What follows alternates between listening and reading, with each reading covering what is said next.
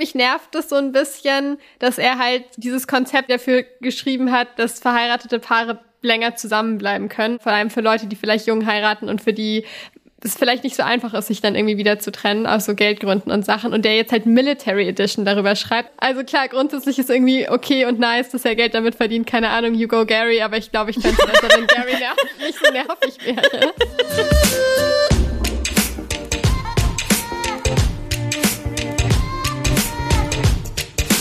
Der Mimimi Podcast.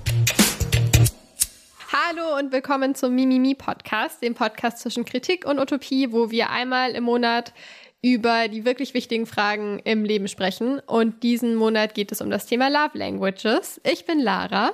Ich bin Love Expert Taina. Ich bin Feline. Und vielleicht erstmal, was sind denn Love Languages oder auf Deutsch unangenehm übersetzt die Sprachen der Liebe überhaupt? Ja, das ist so ein Test, ähm, der einem sagen oder zeigen soll, welche Liebessprache man gerne empfangen möchte oder auch welche Liebessprache man anderen gibt. Und dieser Test, der kategorisiert Love Languages in fünf Kategorien. Das ist Words of Affirmation, also so zusprechende Worte, ähm, sowas wie Komplimente oder so. Dann Acts of Service, also wenn man irgendwie der anderen Person hilft oder irgendwie äh, unter die Arme greift. Quality Time, also einfach Zeit mit der Person zu verbringen. Receiving Gifts, also Geschenke bekommen oder Geschenke machen und Physical Touch, also physische Berührungen. Und das ist so ein Konzept von so einem ähm, Paar Therapeut oder einer Person, die halt so mit äh, verheirateten Paaren gearbeitet hat. Und die Idee ist, dass es quasi helfen soll zu verstehen, wenn Leute Liebe oder Zuneigung anders ausdrücken als man selber. Und da so einen Blick drauf zu haben, dass es eben unterschiedlich sein kann. Ja, ich glaube, daher kommt auch dieses ganze Framing mit der Sprache, oder? Weil es so ein bisschen darum geht, welche welche Handlungen verstehe ich als Liebesbeweise. Das heißt, wenn jetzt bei dem Test rauskommt, meine Primary Love Language ist Komplimente, Words of Affirmation, dann bedeutet es, ah, das verstehe ich und realisiere ich, das macht die Person, weil sie mich liebt, das will ich haben. Und das zum Beispiel, wenn die Person dann äh, irgendwie ständig so kleine Geschenke macht, dass man es vielleicht nice findet, aber das gar nicht unbedingt interpretiert, als die Person macht das, weil sie mich gerne mag, oder? Ja, ich glaube, so, so habe ich zumindest äh, ja. interpretiert in diesem Sprachframing. Ja, und das Lustige ist, dass dieses Konzept ja relativ alt ist. Ne? Also ich glaube, das ist aus den 90ern, Anfang der 90er entstanden. Und ich sehe das total viel bei TikTok oder bei anderen Social Media Sachen und unter anderem auch so als Memes, so XY ist my love language und finde es irgendwie interesting, mhm. dass das immer noch so eine Sache ist.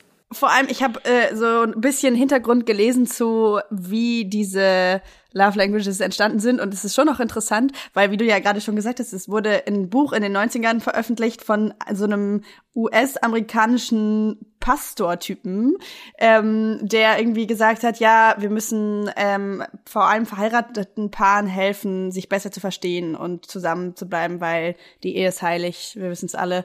Ähm, und dann am Anfang aber gar nicht so erfolgreich war mit diesem Buch und dann an irgendeinem Zeitpunkt plötzlich die Verkäufe komplett in die Höhe geschossen sind und mittlerweile dieses Buch millionenfach verkauft wurde, in weiß ich nicht wie viele Sprachen übersetzt ist. Und ja, ist irgendwie äh, super spannend, wie das sich so entwickelt hat bis heute. Ja, es kam auf einmal dann noch so ein Hype und so eine krasse Welle da drum auf jeden Fall. Ja, wir können ja vielleicht nachher nochmal über den Hintergrund und den Autor ähm, davon reden, aber mich würde ein bisschen interessieren, was sind denn eure Love Languages? Nach diesem Test zumindest und würdet ihr sagen, dass es stimmt? Also meine äh, erste Love Language, meine erste Sprache der Liebe ist ähm, Words of Affirmation. Also es bedeutet so viel wie ich bekomme gerne gesagt, dass ich geliebt werde, ich bekomme gerne Komplimente und ermutigende Worte. So steht es in der Beschreibung von dieser Webseite, auf der man den Test machen kann. Meine zweite Love Language, mit der ich am zweitmeist Übereinstimmung hatte, war physische Berührung. Sehr interessant. Bei mir zufälligerweise nämlich äh, auch Words of Affirmation auf Platz 1 mit 33 Prozent und auch bei mir auf Platz 2 Physical Touch. Na Mensch. Haben wir uns doch gefunden. Haben wir uns doch gefunden. Ah, ja. Bei mir war Words of Affirmation auch auf Platz 1 und ich glaube Quality Time auf Platz 2. Aber auf jeden Fall nicht Physical Touch. auf jeden Fall nicht. Auf jeden Fall nicht. Ich will das ganz klar sagen. Also ich, ja, ich war gerade so, nee, ich bin mir sehr, ich weiß nicht mehr ganz genau, was auf Platz zwei war, aber das war es nicht. Es war entweder Quality Time oder Acts of Service. Acts of Service ist bei mir wirklich gar nicht. Ich habe so das Testergebnis gesehen und ich weiß gar nicht, ob ich so sehr das Gefühl habe, dass das mit Words of Affirmation und Physical Touch an erster Stelle, ob ich das so krass so sehe. Aber auf jeden Fall sehe ich, dass Acts of Service ganz weit abgeschlagen hinten ist. Weil du gar nicht Acts of Services als etwas siehst, worüber dir gegenüber Liebe ausgedrückt wird? Mm, ja. Oder weil du sagst, es ist nichts, was du unbedingt brauchst? Beides. Also ich glaube, ich sehe es nicht so als Liebes...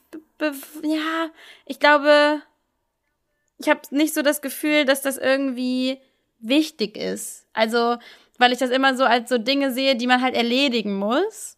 Und ich habe dann in dem Moment nicht das Gefühl, dass es mir jetzt irgendwie wichtig wäre, dass jemand mir dabei hilft, sondern ich glaube, ich will dann lieber, dass jemand mich hinterher massiert, anstatt mir bei der Sache selber zu helfen. Also jetzt so ganz plump ausgedrückt. Ich glaube, ich meine damit gar nicht unbedingt Leuten bei einer Sache zu helfen, sondern eher so Leuten vielleicht was abzunehmen. Also ich habe das Gefühl, dass das bei mir so eine Instant-Reaktion ist, wenn es Leuten nicht gut geht, dass ich irgendwie so bin, so okay, was kann ich irgendwie machen, damit Leute weniger gestresst sind und dass es dann halt so was ist wie, kann ich für dich kochen, dann musst du dir keine Gedanken über Einkaufen und Essen machen oder keine Ahnung, du musst noch zur Post, ich kann Sachen für dich zur Post bringen und du kannst zu Hause bleiben und keine Ahnung, woran du gerade arbeitest, fertig machen. Ich glaube, ich meine damit wenn ich so drüber nachdenke, eher sowas und gar nicht unbedingt, ich helfe Leuten bei einer Aufgabe. Hm. Mhm. Ich habe aber eine These dazu, vielleicht passt es äh, zu dem, was Taina sagt, und zwar, dass ähm, ich auch bei mir selber merke, dass ich es schwieriger finde, mit Love Languages umzugehen oder die anzunehmen und zu verstehen, die quasi nicht meinen eigenen oder denen, mit denen ich viel Übereinstimmung habe, entsprechen. Das heißt, vielleicht ist Acts of Services, Taina, auch was, was du gar nicht unbedingt so für Leute machst als Love Language und deshalb es auch gar nicht unbedingt erkennst oder annimmst ähm, oder besonders wertschätzend findest, wenn anderes Leute machen? Ja, wahrscheinlich. Also ich glaube, das ist ein Teil davon, weil es jetzt nicht so, auf jeden Fall nicht so meine Prime Love Language ist, die ich Leuten gebe. Und ich glaube, ich habe manchmal dann vielleicht auch deswegen eher ein schlechtes mhm. Gewissen, wenn Leute diese Form von Love Language mir gegenüberbringen. Also weil ich dann direkt so ein Gefühl habe von, ich müsste das irgendwie erwidern, aber ich weiß, dass ich es nicht erwidern werde, weil das nicht so mein Style ist quasi. Also gar nicht so, weil ich aktiv darüber nachdenke, aber sondern eher, weil ich eben nicht aktiv darüber nachdenke, weil das nicht so, ich das nicht so auf dem Schirm habe oder so. Und dann glaube ich, wenn Leute dann diese Art von ähm, von Love äh, irgendwie mir gegenüberbringen, dann habe ich, glaube ich, schnell ein schlechtes Gewissen, weil ich dann denke, ah, muss ich das jetzt irgendwie wieder gut machen oder so. Ich verstehe das, glaube ich, dann ähm, emotional nicht so sehr als ein Ding, was mir jemand gibt und wo die Person auch nichts, nothing in return erwartet, so. Und ich glaube, der letzte äh, Punkt dabei ist auch, dass ich mich schnell so bemuttert, bevormundet fühle bei bestimmten Acts of Services. Anstatt so ein Gefühl habe von, ah, danke, dass du das für mich machst, so ein Gefühl bekomme von, von so einer, ah, du kriegst das gerade nicht alleine hin Situation. Ah und so, eine, so ein bemutterndes, ich muss dir jetzt helfen Gefühl. Ist ja auch irgendwie relativ aussagekräftig über so Persönlichkeiten, oder?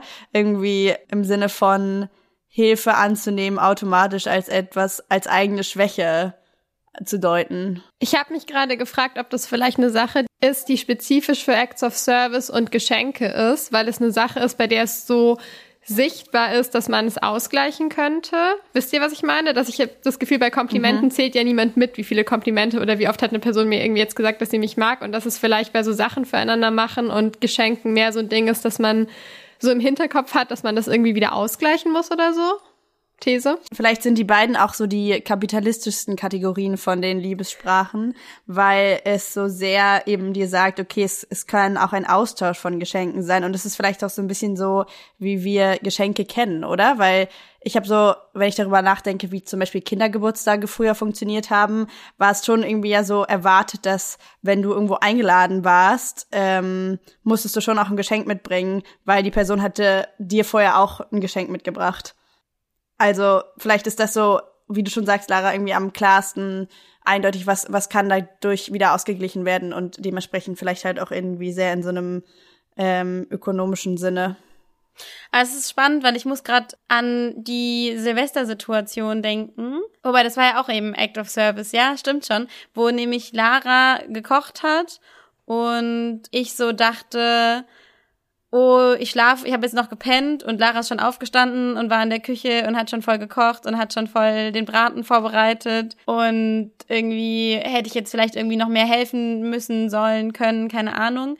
Und dann aber in meinem Kopf so ein Moment des Reliefs hatte, weil ich in dem Moment schon wusste, ich hatte am Abend davor so cute Silvesterbriefe vorbereitet und hatte dann direkt so ein Gefühl von, es ist ausgeglichen, weil ich habe, ich stehe jetzt zwar gerade nicht in der Küche, aber dafür habe ich ja diese Briefe vorbereitet für den Abend und ich habe quasi was anderes gemacht. Aber glaubt ihr, dass das auch vielleicht noch begünstigt wird durch dieses, das Einordnen in die verschiedenen äh, Love Languages, Liebessprachen? Weil ich irgendwie gerade das Gefühl habe, wenn ich jetzt darüber nachdenke, ja, okay, ähm, Lara hat da gekocht, Taina hat diese Briefe geschrieben, okay, wow, ich habe überhaupt kein äh, Special-Ding äh, um Silvester herum gemacht. Und was, was, vielleicht aber dann darüber nachdenken, ah ja, okay, aber was mache ich irgendwie sonst so? Und dann direkt wieder darüber nachdenke, ah ja, okay, ich glaube, ich bin irgendwie ganz gut gut, Komplimente zu geben und Leuten positive Bestärkung zu geben. Und ähm, direkt ist halt auch wieder so Messe, aber halt anhand von diesen Kategorien.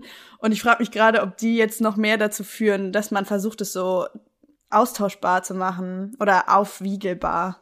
Ich glaube, ich sehe, was du meinst. Ich habe mich auch, also ich meine, wir haben darüber auch schon mal geredet, ähm, ob nicht vielleicht auch bestimmte Kategorien irgendwie fehlen. Also eine Kategorie, über die wir ja mal gesprochen haben, ist irgendwie Raufen slash Gemeinsein. Dass ich das Gefühl habe, dass ich mit manchen Leuten, die ich gerne mag, so ein Level habe, wo ich so ein bisschen so fies sein kann oder wo man ein bisschen so raufen kann, aber wo das total als großer Vertrauensbeweis gemeint ist. Und das fällt ja ein bisschen durch finde ich, oder? Ja, und halt auch so ein bisschen so Verspieltheit miteinander haben, die finde ich nicht so direkt nur ähm, Berührung bedeutet oder so. Und ich finde das voll, voll den guten Punkt mit so sowohl Verspieltheit, aber auch vor allem dieses Gemeinsein, weil ich habe wirklich auch das Gefühl, sobald man ein Level in einer Beziehung zu einer anderen Person hat, bei dem man gemein sein kann zueinander, ist es für mich mega die krasse Aufwertung der Beziehung. Ja. Ich muss gerade an so eine ähm, Situation auch denken in, in Argentinien, wo es so den Begriff Weon gibt. Und es ist halt eigentlich so eine Beleidigung, aber es ist trotzdem, man sagt es so kumpelhaft, so scherzhaft zu Leuten. Und es gab, gab so eine Situation mit einer Person, die ich gar nicht so gut kannte. Und äh, dann saßen wir im Taxi und ich hatte irgendwas Lustiges gesagt oder irgendwas Fieses gesagt und dann hat diese Person so geantwortet, so irgendwas mit Weon und ich war dann so, oh. Und ich war so richtig flattert, obwohl es halt eigentlich theoretisch eine Beleidigung ist. Aber ich habe dann so in dem Moment gemerkt, dass ich quasi akzeptiert in der Gruppe bin, weil man mit mir jetzt auch diese Scherze macht, die eigentlich die untereinander so machen. Und das habe ich, glaube ich, oft, dass es so, ähm, dass das eigentlich für mich ist eigentlich mega die Love Language, wenn ich jetzt so drüber nachdenke. hey, ja, komplett bei mir Und halt Fall auch einander auf einer Humorebene verstehen. Äh, spielt er ja auch so voll mit rein. Ja, ich habe äh, mir auch noch überlegt, vor allem zu diesem Physical Touch, ähm, bei mir, aber grundsätzlich, dass ich auch das Gefühl habe, es hängt ja damit zusammen, wie ich auch gelernt habe, Zuneigung auszudrücken, oder? Und was ich irgendwie vielleicht besser kann. Und ich habe das Gefühl, dass ich Physical Touch nicht so gut kann. Also ich drücke darüber, glaube ich, gerne Zuneigung aus und krieg so gerne Zuneigung ausgedrückt, aber ich bin ganz schlecht darin, das irgendwie zu initiieren mit Leuten, dass man sich jetzt so umarmt oder irgendwie mal so so den Arm anfasst oder so. Und ich, ich finde das ganz, ganz schwierig, aber ich finde es eigentlich voll nice. Und ich glaube, mir fällt es zum Beispiel leichter, Leuten irgendwie zu sagen, ich kann für dich kochen oder so, weil ich da irgendwie mehr confident bin als mit so einem touchy Ding. Ich würde auch mich als eine Person wie, wie das bezeichnen, so, dass ich nicht gut bin in so Physical Touch. Und man, es gibt die schönsten, most awkward Situationen mit Menschen wie dir und mir, Lara, finde ich. Ich erinnere mich zum Beispiel gerade eine Situation mit einer anderen, mit ähm, einer Freundin von uns, Nike, die auch vor vier Podcast-Folgen aufgetaucht ist, ähm, in der Schwangerschaftsfolge, wo sie, ich sie noch nicht so gut kannte. Und wir gekocht haben zusammen und sie mich auf einmal so von hinten umarmt hat und so gedrückt hat und ich überhaupt nicht damit umgehen konnte und ich nicht genau wusste, was das jetzt gerade ist und ich wusste nicht, was es ist und ich dann irgendwie nur so aufs Essen gestarrt habe, weil ich gerade das Essen umgerührt habe und so meinte so, mm, ja, ich freue mich auch total aufs Essen. und, und sie dann irgendwie nur so meinte, hä, aber deswegen habe ich dich doch jetzt nicht umarmt und ich so, was soll ich jetzt machen? Aber auch richtig, richtig geil von Nike ist dann so direkt anzusprechen und so schön rauf zu gehen. Ja, komplett. Ja, ist lustig. Wer stattdessen total gut in Physical Touches ist Philine, muss man sagen. Ja, aber ich glaube, es hat sich auch verändert. Also ich habe äh, darüber nachgedacht, auch nochmal mit diesem Test, dass ich, glaube ich, ähm, so innerhalb von meiner Familie so voll, glaube ich, Berührung Love Language ist. Zumindest so irgendwie mit meinen Eltern, mit meiner Schwester. Ähm, und dass ich aber trotzdem so, glaube ich, in Schulzeiten immer so von meinen Friends damals, als die Person geframed wurde, die nicht umarmen kann. Ähm, weil ich irgendwie anscheinend immer awkward gemacht habe. Ja, ich glaube, jetzt kann ich das, kann ich das auf jeden Fall so ein bisschen mehr und ähm, mag es dann vielleicht auch manchmal Sachen zu initiieren ähm, aber ja, würde auch nicht sagen, dass ich damit most at ease bin. Aber zu diesem Gedanken mit, wie, was hat man eigentlich gelernt von zu Hause, was ich ja gerade schon gesagt habe, mit ich habe das Gefühl, Physical Touch hat eine große Rolle gespielt. Und jetzt merke ich gerade so, wie es halt nicht funktioniert, obviously, wenn man nicht an einem Ort wohnt.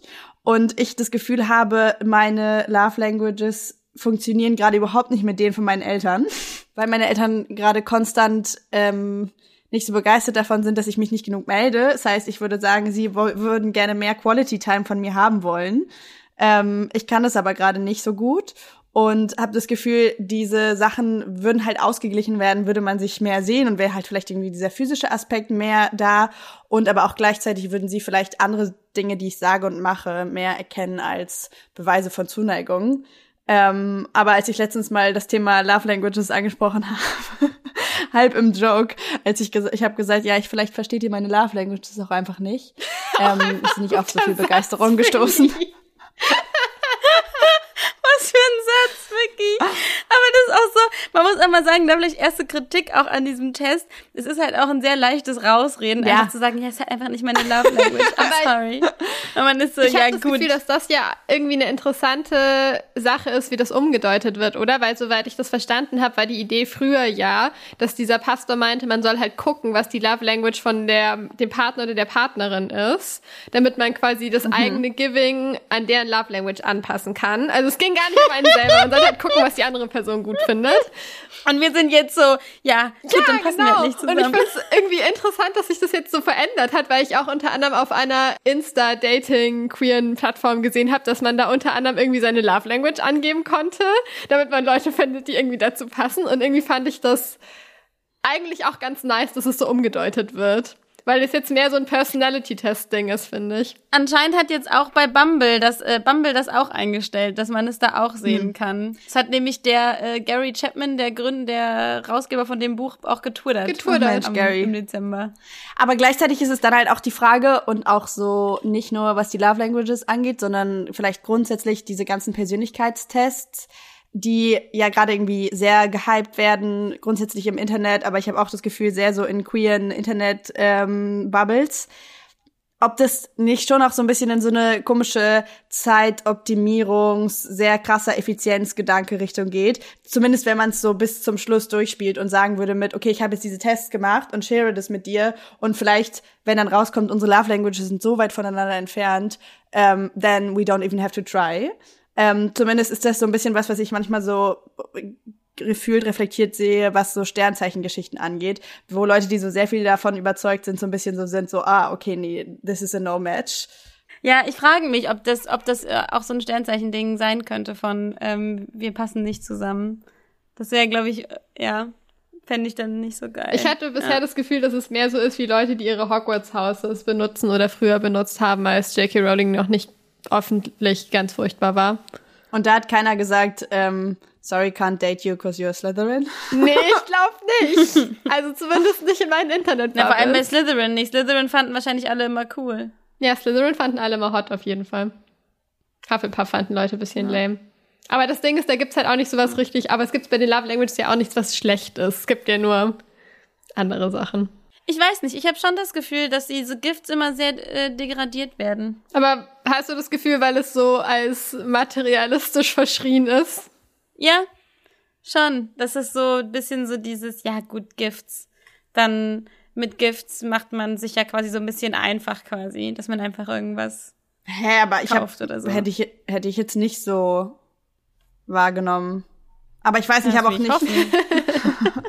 Ja, ich finde aber gerade noch mal den Aspekt interessant, den ihr eben angesprochen habt. Mit welche Love Languages hat man denn gelernt überhaupt so zu Hause? Ich kann es irgendwie tatsächlich bei mir nicht so richtig pinpointen, was irgendwie die Love Languages waren. Ich glaube bei meinem Vater so, ja vielleicht auch so ein bisschen klischee-mäßig, aber halt so mehr so über Umwege.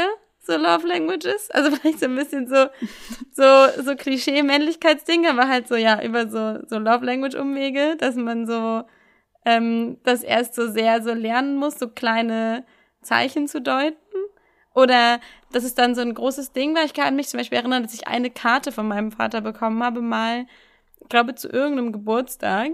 Und auf dieser Karte, ich habe die auch noch, und da steht nur ein einziger Satz drauf. Und der ist auch, der klingt auch gar nicht so deep. Da steht irgendwie sowas wie, ähm, ich bin stolz auf dich, du wirst deinen Weg finden oder irgendwie sowas. Ich glaube, das war vielleicht, als ich angefangen habe zu studieren oder so, also irgendwie so in so einer Phase. Und ich weiß noch aber, dass mich das total getoucht hat irgendwie und total berührt hat, weil es, obwohl es eigentlich jetzt gar nicht so deep war, aber weil es so exzeptionell war, hatte ich das Gefühl, das auf so einer Karte so zu lesen. Ähm, aber das sagt vielleicht auch noch mal viel aus darüber, ob, also, wie es ist, wenn man Love Languages inflationär benutzt, ob sie dann vielleicht auch weniger Wirkung haben oder mehr Wirkung, wenn man sie wenig benutzt. Wisst ihr, weil wenn man jetzt jeden Tag, wenn ich jetzt jeden Tag aufstehe und man mir jeden Tag sagt, oh, deine Haare sehen heute super aus, dann weiß ich nicht, ob ich jetzt am fünften Tag immer noch mich so sehr darüber freue wie am ersten. Meinst du, man muss Zuneigung knapp halten, damit Leute nicht so viel davon Ja. kriegen? Ja, Aber ich das ist glaube, wieder, das ist wieder, das ist wie die freie Marktwirtschaft. Ne? Das ist Angebot und Nachfrage. Na, ähm, herrlich. wenn das Angebot zu groß ist, ja, dann Lass sinkt der Leute Preis. mal Bin ich ganz um ehrlich zu Zuneigung dir. und gib ihnen nur kleine Stückchen. Exakt, Wow. exakt. Aber ich glaube, Ja. dass halt zumindest, zumindest was diese Wiederholung angeht, ich würde schon auch in, du kannst, glaube ich, schon auch sehr in eine andere Richtung deuten, was so mehr Routinen und Traditionen angeht. Ich glaube, es gibt bestimmte Sachen, die sich jedes Mal, finde ich, anfühlen wie großer Zuneigungsausdruck. Ich habe gerade daran gedacht und es ist so mini klein, ähm, aber immer wenn ich irgendwo bin, zusammen mit meinem Bruder, ist es so sein, er hat so eine Standard gute Nacht Sagefloskel und die ist überhaupt nicht spezi speziell, aber es ist immer die gleiche. Es ist immer gute Nacht für die Schlaf gut, Wa- was so mega basic ist, aber irgendwie dieses, glaube ich, mich bei diesem Spitznamen zu nennen und die Kombination und es war irgendwie schon immer da, ist für mich irgendwie krasse Love Language in dem Moment und das ist, glaube ich, weil es eine Wiederholung ist und weil es mich irgendwie zurückbringt zu einem äh, so einem Kindheitsmoment vielleicht auch, wo man sich irgendwie ein Zimmer geteilt hat oder so. Also. Ganz ehrlich, dein gute Nacht Gruß ist echt ziemlich basic. ähm, Nein, ihr wisst, was ich meine. Es ist jetzt nicht irgendwie eine krasse Zauberfloskel, die nur Ja. wir kennen. Richtig gutes Zeug, richtig gutes Zeug, finde ich gut, ja. Mega, Hätte ich Bock auf sowas jetzt. mega, Hätte ich echt Bock drauf, wirklich, Junge. mega. Richtig gutes Zeug, richtig gutes Zeug, finde ich gut. Meine Empfehlung in dieser Podcast-Folge ist das neue Album von der Sängerin, Musikerin Alo Parks. Ähm, das heißt Collapsed in Sunbeams und ist vor ein paar Wochen rausgekommen. Und für mich ist es jetzt irgendwie schon so das absolute F- Fake-Frühling, weil es ist eigentlich erst Februar, aber es wird trotzdem gerade warm ähm, Album. Und es ist irgendwie sehr cool, weil es geht sehr viel um Freundinnenschaften und auch ähm, viel um so Mental Health Sachen. Und ich habe das Gefühl, es ist so ein bisschen Themen, die vielleicht sonst nicht so super viel Platz haben in äh, Popmusik. Und außerdem finde ich Alo Parks auch einfach sehr cool. Und ähm, es ist uplifting. Ich kann es euch empfehlen. Ähm, Collapsed in Sunbeams von Alo Parks. Yay. nice. Mein Tipp ist äh, sehr simpel. Einfach mal wieder Doodle Jump runterladen. Was ist das? Was Doodle ist das, Jump. Lara? Ich weiß Willst nicht, was das ist. Willst du mich verarschen? Das Hast ultimative mit 16 Handyspiel.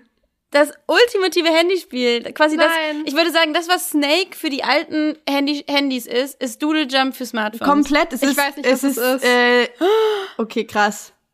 Oh mein Gott, Lara, es ist so krass. Also Wie auf jeden Fall das Doodle denn? Jump ist ein Handyspiel, was einfach nur daraus besteht, dass so ein grünes Ding, so eine Figur, die halt so zeichentrickmäßig aussieht, einfach immer höher springt und dann muss man halt immer wieder auf so kleine Plattformen höher springen und dann kommen halt so Monster und wenn die einen treffen, dann ist man tot und man will halt immer höher und immer höher und immer höher. Hä, Lara, ich bin Und komplett puzzled, dass du man konnte kennst. das ja komplett man konnte das in der Schule konnte man das immer super unterm Tisch spielen die ganze Zeit man konnte Highscores vergleichen das ist komplett simpel aber ich habe es letztens wieder runtergeladen ich bin gerade in einer krassen Handyspielphase was sehr ungewöhnlich ist und es ist top äh, ich kann es nur empfehlen und Lara du musst dir auf jeden Fall jetzt runterladen weil du hast ich habe das Gefühl es fühlt sich an als wärst du eine andere Generation Ja, es ist echt so. habe jetzt auch übrigens zum Handy gegriffen und angefangen zu zocken was ist deine Empfehlung Lara Wow. Meine Empfehlung äh, ist eine Graphic Novel. Ähm, weil ich es gerade irgendwie schwierig finde, mich auf Bücher zu konzentrieren, aber Bücher mit Bildern geht eigentlich ganz gut. Und zwar heißt die Nimona und ist von Noel Stevenson. Das ist auch die Person, die die She-Ra Netflix-Serie gemacht hat, falls Leute die gesehen haben. Die finde ich auch ganz toll.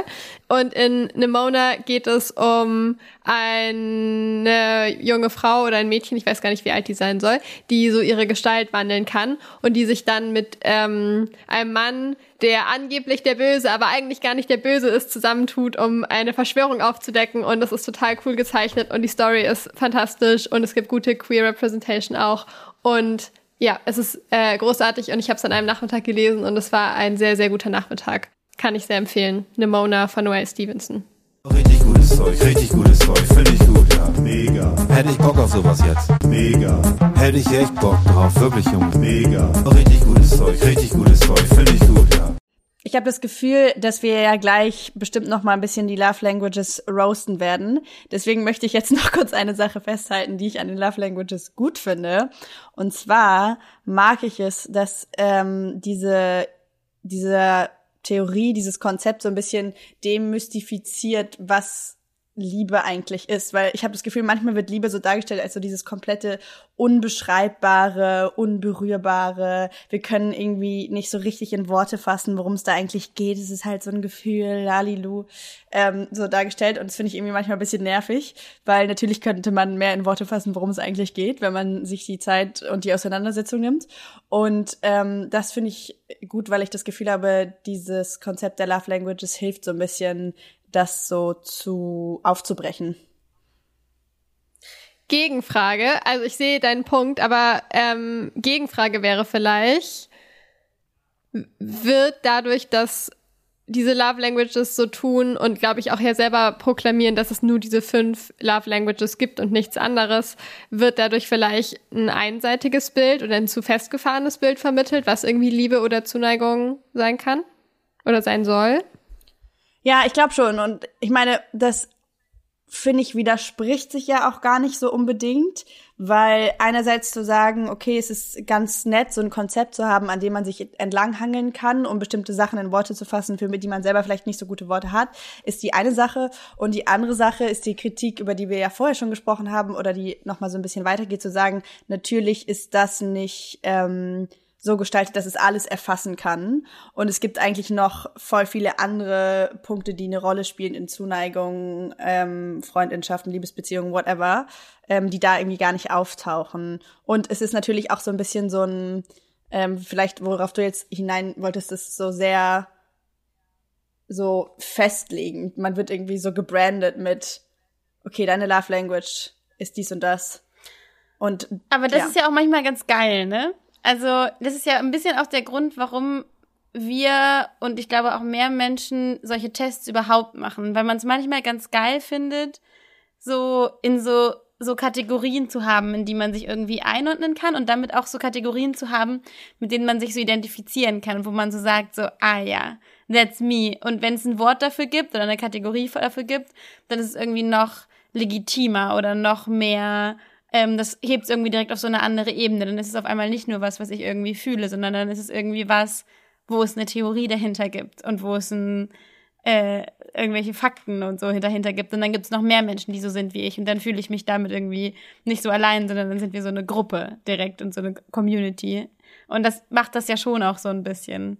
Voll, also ich sehe sehr den Punkt. Ich meine, ich bin auch äh, komplett großer Fan von Personality-Tests und zu sagen, ich bin Type XY bei Sachen.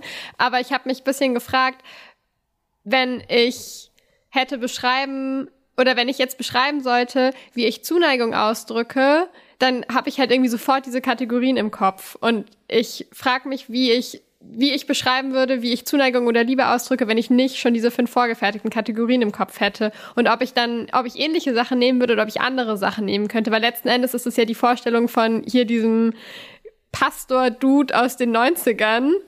Und ich glaube, rein aus Prinzip habe ich das Gefühl, ich will lieber anders ausdrücken, als dieser Pastor-Typ mir das äh, sagt, wie ich das ausdrücken soll, obwohl ich an den Kategorien an sich gar nicht so viel auszusetzen habe. Aber ich glaube, so aus Prinzip würde ich gerne sagen, dass es da andere auch Wege gibt, die dann vielleicht unsichtbar sind. Und ich habe das Gefühl, dass es auch so ein bisschen so ein unrealistisches Bild vermittelt von, wie statisch diese Liebessprachen sind, weil obviously ist nicht eine davon dominant für äh, a Lifetime so. Ähm, und ich glaube, manchmal, manchmal ähm, neigt man dann vielleicht dazu, sich so sehr mit dieser einen Kategorie zu identifizieren, dass man schwer dann irgendwie da wieder rauskommt und auch Aufmerksamkeit für andere Sachen hat. Dem stimme ich voll zu, weil das ist, glaube ich, auch dann oft ein Problem, dass man dann nicht so, dass man so seine eigene Geschichte so so sehr erzählt, wie man sie immer erzählt hat und dann sich immer so zum Beispiel als eine Person sieht, die nicht so gut ist in Physical Touch, aber eigentlich stimmt das überhaupt nicht mehr. Also ich glaube zum Beispiel, ich habe immer mich so als diese Person gesehen, die das nicht so gut kann mit Physical Touch. Aber wenn ich dann drüber nachdenke, stimmt es auch nicht in jeglicher Hinsicht und finde es dann manchmal fast doof von mir selber, dass ich mich da so einschränke. Mhm. Und ich habe dann auch noch mal in Bezug auf den ähm, diesen Dude, äh, der die Love Languages darüber das erste Mal geschrieben hat, äh, habe ich mir den die Inhaltsangabe von seinem zweiten Buch war das, glaube ich, und zwar die Five Love Languages for Singles durchgelesen. Und da steht dann halt auch so Sachen wie um, ähm, being single or married has nothing to do with whether you need to feel loved. Everyone has a God-given desire for complete and unconditional love in all relationships. Ja, und dann bin gut. ich halt direkt so, ja, God-given desire for what, also was auch immer dann danach kommt. Aber ich weiß nicht, ob ich irgendwelche God-given desires äh, überhaupt habe für anything. Und deswegen war ich dann auch direkt so, ja, gut. Ja. Weiß ich jetzt nicht. Und halt auch dieser Aspekt von diesem ähm, unconditionally ähm, wo man sich direkt wieder fragen kann und vielleicht auch sollte, okay, so an sich betrachtet sind diese fünf Liebessprachen vielleicht alle irgendwie okay und gut, erstmal irgendwie neutral, aber gleichzeitig können die ja auch zu bestimmten Grenzüberschreitungen führen. Es gibt halt Leute, die haben keinen Bock auf Physical Touch aus verschiedensten Gründen und wenn du dann aber irgendwie insistierst und so ein bisschen so bist, ja, aber das ist halt der Weg, wie ich irgendwie Zuneigung ausdrücke, not cool. Ähm, deswegen weiß ich nicht, habe ich so ein bisschen auch ein Problem mit dieser ganzen Sache von ähm, Bedingungslosigkeit. Und ja, vielleicht auch die Frage, wenn dieses Konzept eigentlich daher kommt, dass quasi Paaren dabei geholfen werden soll, länger zusammenbleiben und irgendwie ihre Beziehungskrisen zu fixen. Also ich glaube, es ist schon hilfreich, irgendwie darüber nachzudenken, dass man vielleicht Zuneigung unterschiedlich ausdrückt ähm, und vielleicht Sachen appreciated, die die Person lieb meint, aber die man bisher nicht gesehen hat. Aber ich glaube, es hat auch irgendwo eine Grenze. Ich glaube, bestimmte Sachen lassen sich nicht dadurch fixen, dass man rausfindet, was die Love Language von sich selbst und den Beziehungspersonen ist. Äh, ja, vielleicht sollte man da die Macht davon auch nicht überschätzen. Manche Sachen sind vielleicht einfach scheiße oder nicht kompatibel. Ja, und vielleicht, manche Sachen sind vielleicht scheiße und nicht kompatibel und dann sind halt manche Sachen vielleicht auch unterschiedlich mit verschiedenen Personen. Auch so ein bisschen ist, finde ich, diese Grundvorstellung von äh, unserem Pastor hier von den Love Languages ja auch irgendwie eine sehr monogame auf eine Couple-Beziehung fixierte Vorstellung, weil so ein bisschen Ideen von Polybeziehungen ja auch sein können, okay, ich habe verschiedene Bedürfnisse und vielleicht auch verschiedene ähm, Love Languages, die ich gerne empfangen möchte. Und die kann ich auch von verschiedenen Personen erfüllt bekommen.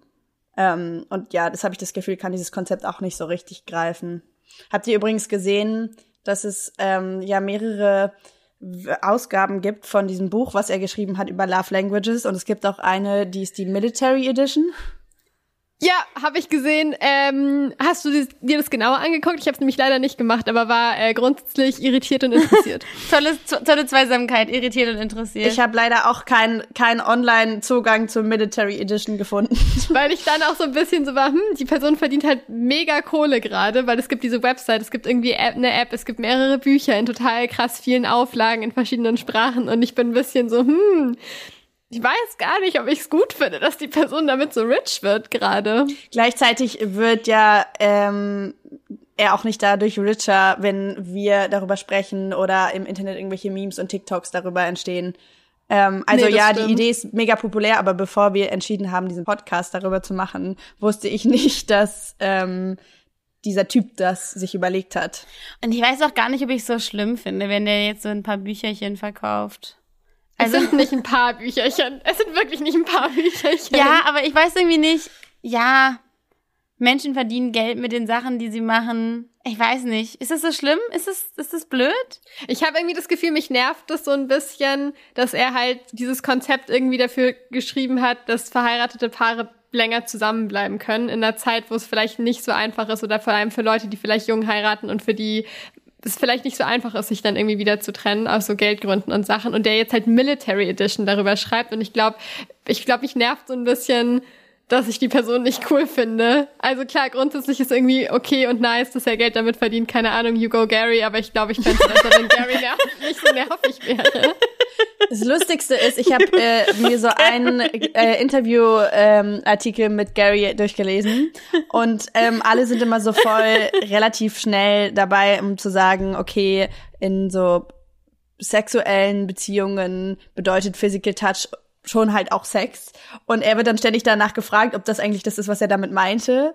Und ist dann so, ähm, total redet die ganze Zeit so drumherum, weil er ist halt der, der, der christliche Boy und kann halt nicht über Sex öffentlich sprechen. Und es ist sehr entertaining. Das klingt wunderbar. Und es ist irgendwie so, ja, na ja, es muss ja dann schon auch nicht nur das heißen. Ähm, und er wird dann aber auch. Womit er recht hat. Womit ja, er recht natürlich, hat. Ne? Natürlich, also, hatte, muss man hat, mal sagen. You go Gary. Da bin ich mehr bei Gary als, ja, you go Gary. aber ich muss sagen, ich finde es eher lustig an dieser Figur, weil wie du vorhin schon gesagt hast, Lara, dieses, dieses erste Buch hatte er ja wann in den 90ern oder wann geschrieben? Ja, 1992, glaube ich.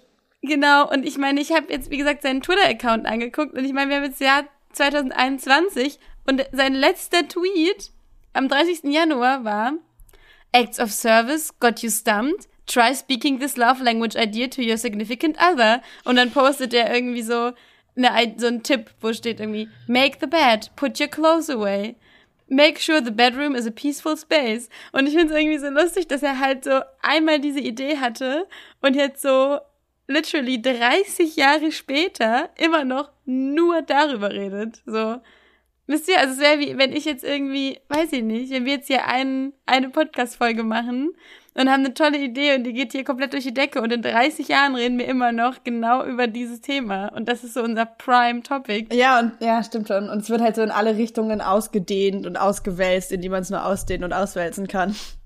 Vielleicht nochmal sehr spezifische Kritik an Gary und Acts of Service. Mich stört ein bisschen an Gary, dass bei ihm Acts of Service, also ich meine, ich habe diese Bücher ja nicht gelesen, aber in den ganzen Interview-Ausschnitten oder Beschreibungen bei irgendwelchen Tests, dass es da immer so als das beschrieben wird, was ich als sehr klassische Care- oder Repro-Arbeit beschreiben würde. So Dinge wie mach dein Bett, spül das Geschirr ab, kümmere dich um Essen. Und ich sehe, wie das eine Love Language sein kann äh, und wie das eine Sache sein kann, die man anderen Leuten abnehmen kann und die man für Leute machen kann. Aber ich glaube, besonders in so einem verheiratete Heteropaare-Kontext finde ich es ein bisschen unangenehm, dass das als Love Language geframed wird, weil ich mhm. das Gefühl habe, dass es oft so ein Ding ist von, ja, mach doch auch mal die Wäsche, Ehemann, dann ist das Zuneigung ausdrücken und damit nimmst du ihr Arbeit ab. Und irgendwie, ha, ja, ist das auch so ein ja. Punkt, wo ich das Gefühl habe, unangenehmes Reproduzieren. Ja, voll. Absolut. Und dann halt auch gleichzeitig ja in so äh, hetero-Beziehungen das irgendwie als natürlich weiblich äh, gesehen wird, diese Arbeiten zu machen und daher dann halt keine Sprache der Liebe ist. Und auch die Beispiele, ich will auch noch mal kurz, wie gesagt, ich habe mich ein bisschen auf seinem Twitter-Account rumgetrieben. Ich habe da auch noch ein anderes Beispiel, was äh, ich finde, was dazu ganz gut passt. Er hat zum Beispiel gepostet am 28. Januar, If her love language is quality time, she doesn't really hate your job. She hates the fact that she feels so little love coming from you. You may have to get creative or set priorities, but if you want to love her well, the answer is simple. You have to make time for her. Und es ist alles so mega, also so, ich habe jetzt verstanden, was sie, wer auch immer sie ist, irgendeine fiktive sie in der Beziehung, dass dass sie eigentlich nicht äh, den Job scheiße findet, den du hast, sondern was sie eigentlich damit sagen will, ist, dass ihre Love Language Quality Time ist. Und es ist halt so eine Übersimplifizierung von irgendwelchen fiktiven Situationen, die halt in dem Fall auch wieder so krasse Klischees irgendwie bedienen, wo Voll. so eine fiktive sie, und ich würde ihm jetzt mal unterstellen, dass er da auch ein Heteropaar ähm, zeichnet, wo eine fiktive sie sich über den Job von ihm aufregt und das irgendwie zu so einem Konflikt führt und es ist irgendwie. Aber ja. es erinnert auch fast schon so ein bisschen an diese very cringy Wörterbuchsachen, die irgendwie so sind Frau, die so Frauen, was Frauen in Anführungszeichen sagen und was sie eigentlich meinen. Ja, genau. Übersetzt. Ja, man genau. ist so, uh, fuck angenehm. off. Wirklich. Ich sage, mach das und das heißt, mach das. Vielleicht hin zu der Frage, Gary redet vor allem über Heteropärchen. Warum finden so viele Queers Love Languages so cool? Ich glaube, weil es so ein bisschen in so eine Richtung geht von, es gibt für queere Beziehungen immer noch so viel weniger Skripte und Narrative, die irgendwie so einen Vorbildcharakter haben und man muss vielleicht viel mehr selbst aushandeln, wie sehen Beziehungen aus und wie drücke ich Zuneigung aus. Also weil, keine Ahnung, es gibt ja schon so sehr diese Klischee-Hetero-Kleinfamilien-Idee von zum Beispiel die bedingungslose Liebe der Mutter. Und das ist halt irgendwie so ein Bild, was halt eine Million Mal reproduziert wurde und worauf man sich, glaube ich, relativ einfach berufen kann. Ähm, und in queeren Beziehungen ist es halt nicht so fix da, was ja auch voll gut ist oder was ich mega cool finde. Ähm, aber ja, deswegen, vielleicht hilft es so ein bisschen, um eigene Skripte zu erfinden, sich dann an sowas zu orientieren. Seid ihr sehr überzeugt von meiner These oder da seid ihr gerade so? Ich glaube, ich bin betrunken. ich sag mal so, in queeren Groups, queere Community ist ja Love Languages nicht der einzige Hype von irgendwelchen Personality-Tests. Also mhm. ich meine, oder Personality-Traits. Ich meine, Horoskope, Sternzeichen sind komplett im Kommen. Oder nicht nur im Kommen, sie sind schon wieder komplett da. Ich habe irgendwie bei, bei vielen von diesen Sachen oft so das Gefühl, dass es wie so eine Adaption für unsere eigene kleine Welt ist so ein bisschen. Also so queer Culture schaffen. Ich glaube, viele Queers haben so ein Bedürfnis nach Community. Und Community ist ja irgendwie auch, entsteht ja auch oft über gemeinsame Tradition oder Kultur oder so.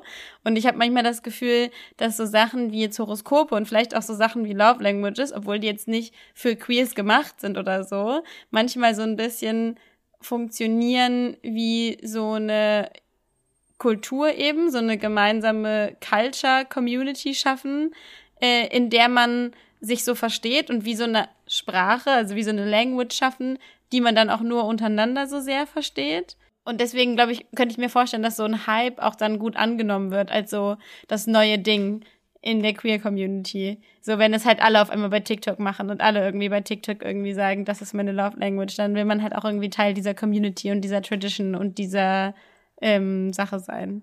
Und es ist ja auch eigentlich ganz interessant, worüber wir zwischendurch mal gesprochen haben. Ich habe das Gefühl, dass ich bei Queers viel mehr das Gefühl habe, dass wir sagen, meine Love Language ist XY und eher so Leute quasi informieren und so quasi sagen, was man gut findet, um irgendwie transparent über Sachen zu sein und dass es viel weniger darum geht, jetzt irgendwie Beziehungsprobleme, die da sind, zu fixen und die entstanden sind, weil man irgendwie nicht genug miteinander geredet hat. Voll. Also und es ja auch voll oft irgendwie Leute benutzen, die gar nicht in irgendwie einer festen Beziehung sind und das finde ich irgendwie nettes Aneignen davon. Ja. Weil was ich an dem Konzept gut finde, ist halt dieses anzuerkennen, dass Leute Zuneigung und Liebe unterschiedlich ausdrücken und das nur, weil ich es vielleicht anders ausdrücken würde, das nicht heißt, dass die Person mich gerade nicht mag oder nur weil das von mir bei der Person nicht ankommt, nicht heißt, dass ich nicht genug mache. Und so diese Linse zu haben, drauf zu gucken, finde ich eigentlich ziemlich nice.